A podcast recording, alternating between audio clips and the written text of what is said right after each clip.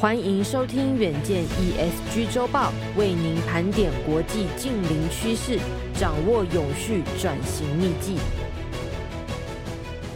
各位听众朋友，大家好，欢迎收听本周的 ESG 周报。本周的文章标题是：海洋生态浩劫，小琉球登岛两百五十万人，沿海鱼群不见了。首先，先为您盘点三则 ESG 大事。第一则。全球暖化使得五百年前僵尸病毒蠢蠢欲动。第二则，小琉球海洋生态观光拉警报，学者呼吁设立海洋保护区。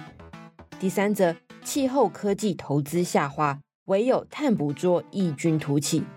首先，先来听第一则新闻。目前，地球已经比工业革命前气候暖了摄氏一点二度。科学家预测，到了二零三零年时，北极地区可能在夏天会变成无冰状态，会把冰中的甲烷等温室气体释放到大气中，而且随着该地区的冻土永远融化，也会把具有传染力的古老病毒重新带回世界。二零一六年夏天，西伯利亚就曾经出现热浪，导致炭疽孢子复活，导致数十人感染，一名儿童死亡，数千只驯鹿丧生。常年研究西伯利亚冰冻土层的法国病毒学家克拉维利表示，随着永冻土解冻，释放微生物、细菌和病毒，病媒传染病将不止来自于温暖的南方，也还有一些危险来自于北方。世界卫生组织 WHO 发言人哈里斯指出，WHO 正在与三百多位科学家密切合作，研究可能导致流行病的所有病毒株和细菌。包括随着冰冻土解冻而释放的病毒。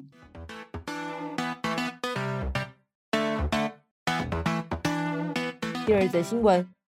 屏东小琉球因为丰富的自然景观与海洋生态，成为热门的观光景点。二零二二年登岛人次高达两百五十万人，却也让当地濒临生态危机。不仅鱼类数量减少，珊瑚覆盖率也失能至衰退。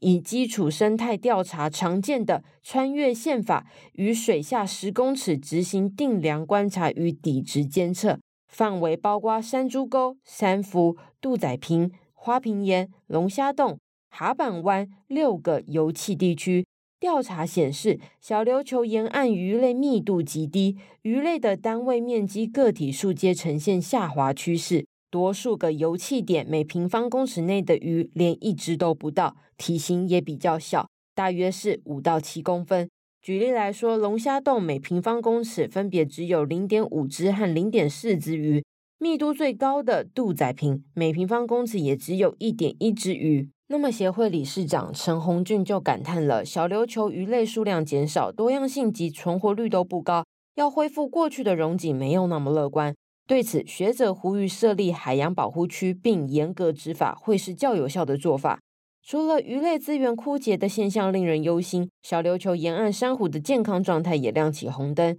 调查结果指出，六个油气点的珊瑚礁覆盖率状态呈现失能或者是衰退，只有哈板湾是稳定的。此外，珊瑚礁系统出现物种单一化现象，意味着生态系统越趋不平衡。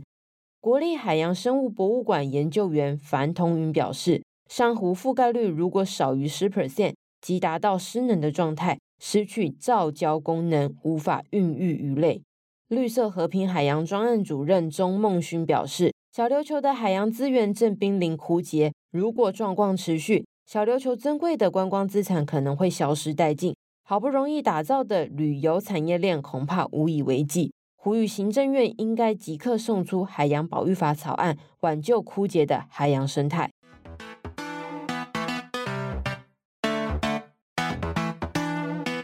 第三则新闻，根据顾问公司 PwC 最新报告指出，二零二三年九月，全球气候科技新创公司募集的资金为六百五十亿美元，比去年同期大幅减少四成。原因是除了地缘政治动荡。通货膨胀、升息、新创公司估值下滑，还包括气候科技投资风险受极端气候影响，创史上新高。令人忧心的是，去年的气候科技投资中，只有十四 percent 是用在碳排较高的产业，例如钢铁、水泥制造，而且碳排难以降低。然而，唯有一项气候科技异军突起，在过去两年内投资大幅成长，就是碳捕捉、利用、储存的技术。